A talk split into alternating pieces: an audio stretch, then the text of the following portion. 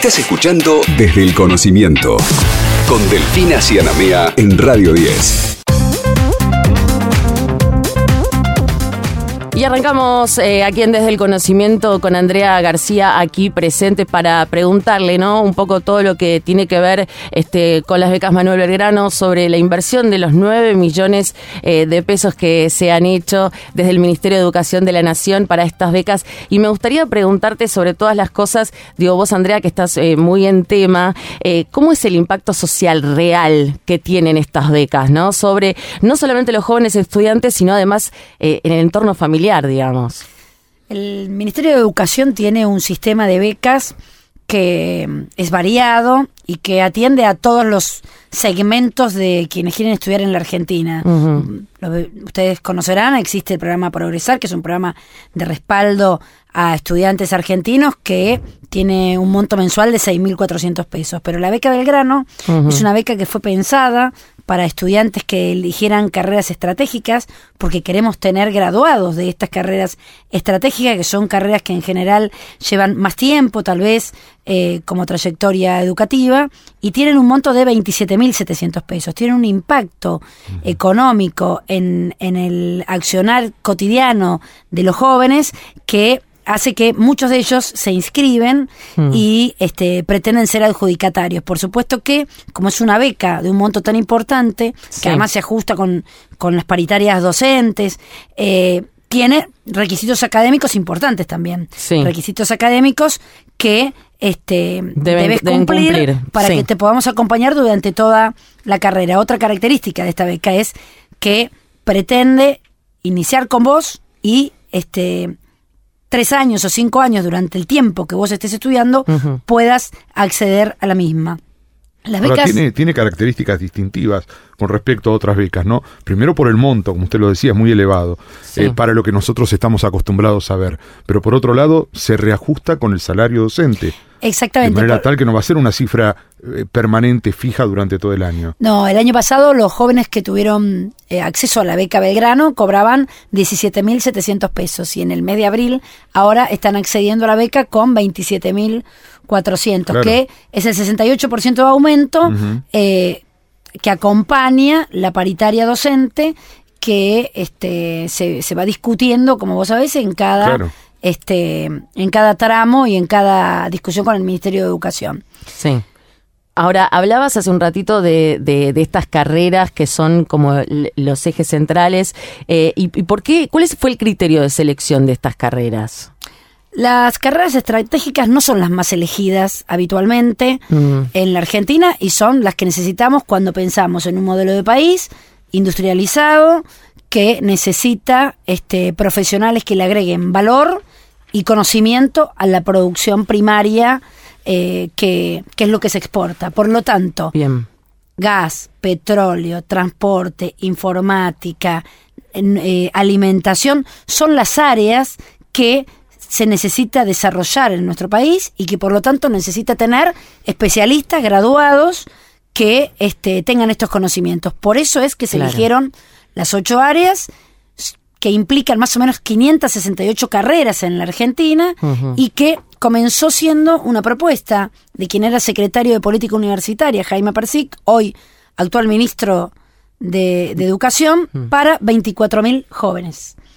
Este año hemos este, aumentado esta posibilidad a 36.000 jóvenes y es una inversión, como vos decías, de 9.400 millones de pesos. Una beca que si pretende acompañarte lo que quiere es posicionarse como una política de Estado. Si nosotros pensamos en un país que se industrializa para generar mejores empleos y mejores salarios, esta es una beca que deberá ir creciendo y que además tiene que ser un incentivo para que mujeres y hombres elijan estas carreras que tal vez eh, duran más años, que tal vez las consideramos como las carreras más duras, que tal vez no las conocemos y no están alrededor nuestro en la vida cotidiana y nos cuesta mucho elegir ser este un ingeniero en alimentos o un eh, eh, ingeniero que, pueda después trabajar en el INVAP o que pueda trabajar en IPF o que pueda ir a, a Vaca Muerta. Bueno, nosotros queremos incentivar a los más jóvenes para que se inscriban y a los que están haciendo ya el esfuerzo de estudiar estas carreras, acompañarlos y que terminen y que finalicen esta trayectoria educativa. La beca también tiene otras dos características que me parece que es diferente a otras becas. Primero que tiene paridad de género.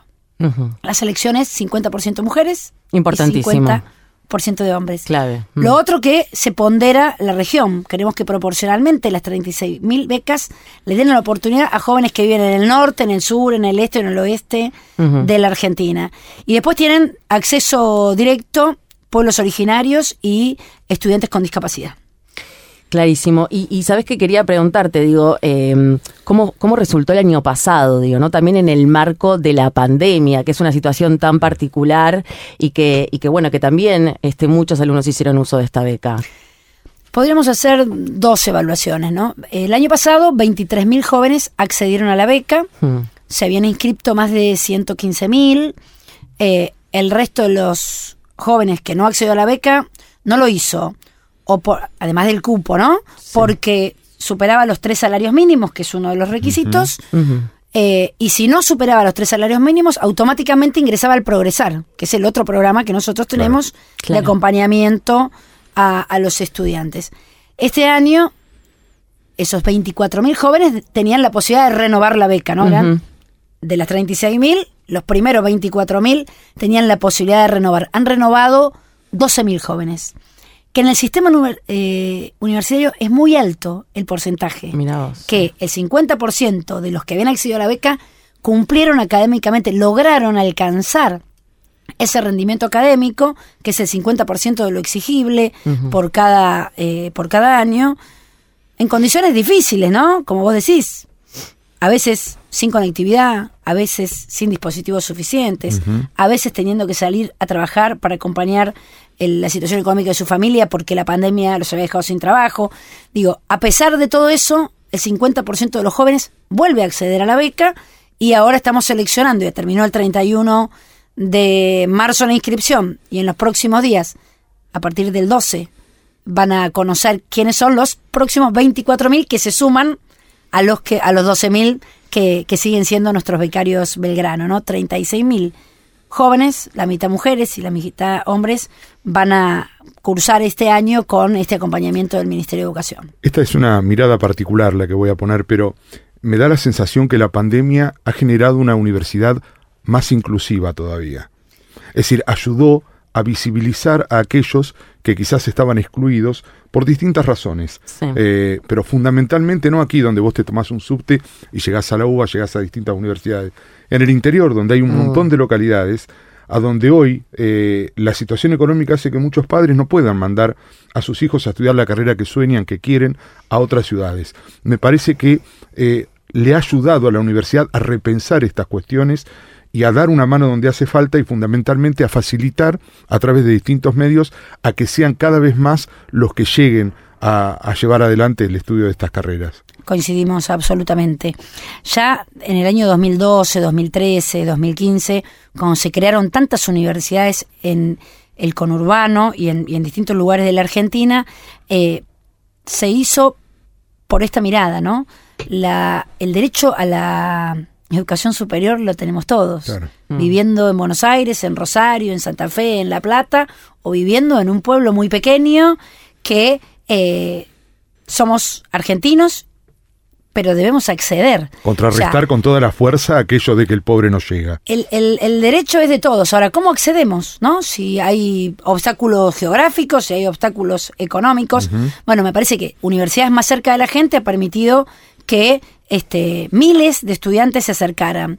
La pandemia fue cruel y mostró la desigualdad, este, como vos decís, mucho más, este, la hizo más visible que antes, la expuso, y creo que todas las universidades dieron eh, muestras de estar a la altura de las circunstancias. Salieron también a construir sistemas de becas propios de cada universidad, porque además de Belgrano, de Progresar, cada universidad generó sistemas de becas de apuntes, de transporte, este, para que más jóvenes eh, no solo accedieran, sino sostuvieran su trayectoria dentro de la universidad. Creo que es el gran desafío y, así como hay 36.000 becarios de Belgrano, hay 400.000 becarios universitarios que tienen el programa Progresar.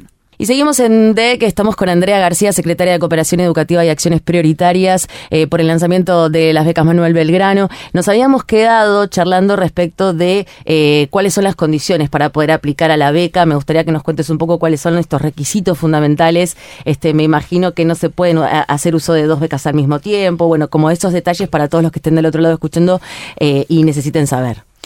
No, como vos lo decís, podés acceder a una de las becas nosotros como Beca Belgrano tiene un cupo que son 36.000, aquellos que no accedieron teniendo todas las condiciones, eh, automáticamente van a acceder a este, la beca Progresar. Claro, también porque aparte que la, idea es que todos puedan acceder este, a distintas becas, es decir, ¿no? Que, puedan tener todos posibilidades. Que todos tengan la oportunidad, por supuesto. el requisito es tener más de 18 años, ser argentino, estudiar en la Universidad Argentina y además este tiene una evaluación socioeconómica para que no tengas un ingreso superior a tres salarios mínimos. Y en este caso, en las becas Manuel Belgrano, el, segundo indicador es que, en qué carrera te inscribiste, en cuál de esas 586 elegidas como carrera estratégica estás estudiando. Nosotros decía recién que las, las áreas que esta beca acompaña son gas, logística y transporte, minería, petróleo, sí energía convencional, alternativa, alimentos, ambiente, informática y ciencias básicas, ¿no? Porque también este, para, para cualquiera de estas profesiones, hmm. matemática, química, bioquímica este, y física son importantes. Eh, estos son los requisitos. Nosotros hemos terminado la inscripción el 31 eh, de marzo. Quienes ya accedieron a, renovar su beca fueron informados en ese momento y el día 11 de, de mayo de los 77.000 inscriptos que tuvimos para las 24.000 cupos que, que, quedan aún, van a, a, conocer quiénes son las estudiantes, los y las jóvenes que accederán a la beca Belgrano en el año este 2022. Bien. El resto, por supuesto, si tiene la condición de los tres salarios, tendrá beca progresar. Bien, bien. Y eh, me gustaría que charlemos un poco sobre Beca Progresar también, como para este, adentrarnos también en esta otra posibilidad que tienen los alumnos.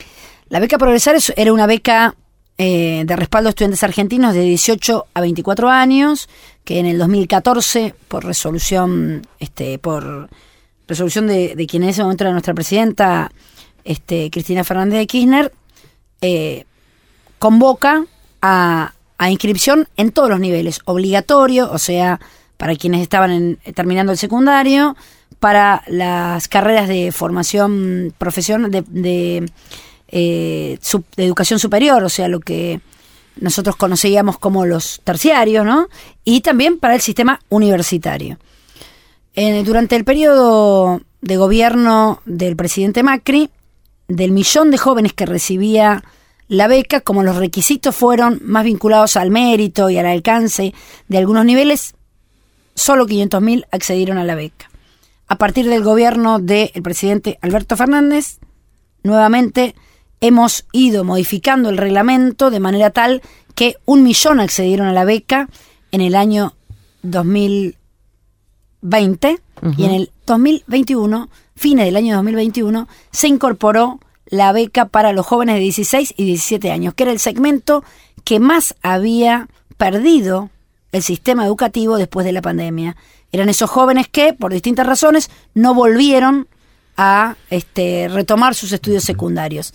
En diciembre de 2021, al millón de becarios Progresar se le incorporaron 370.000 jóvenes de 16 y 17 años que están en la escuela secundaria. Impresionante.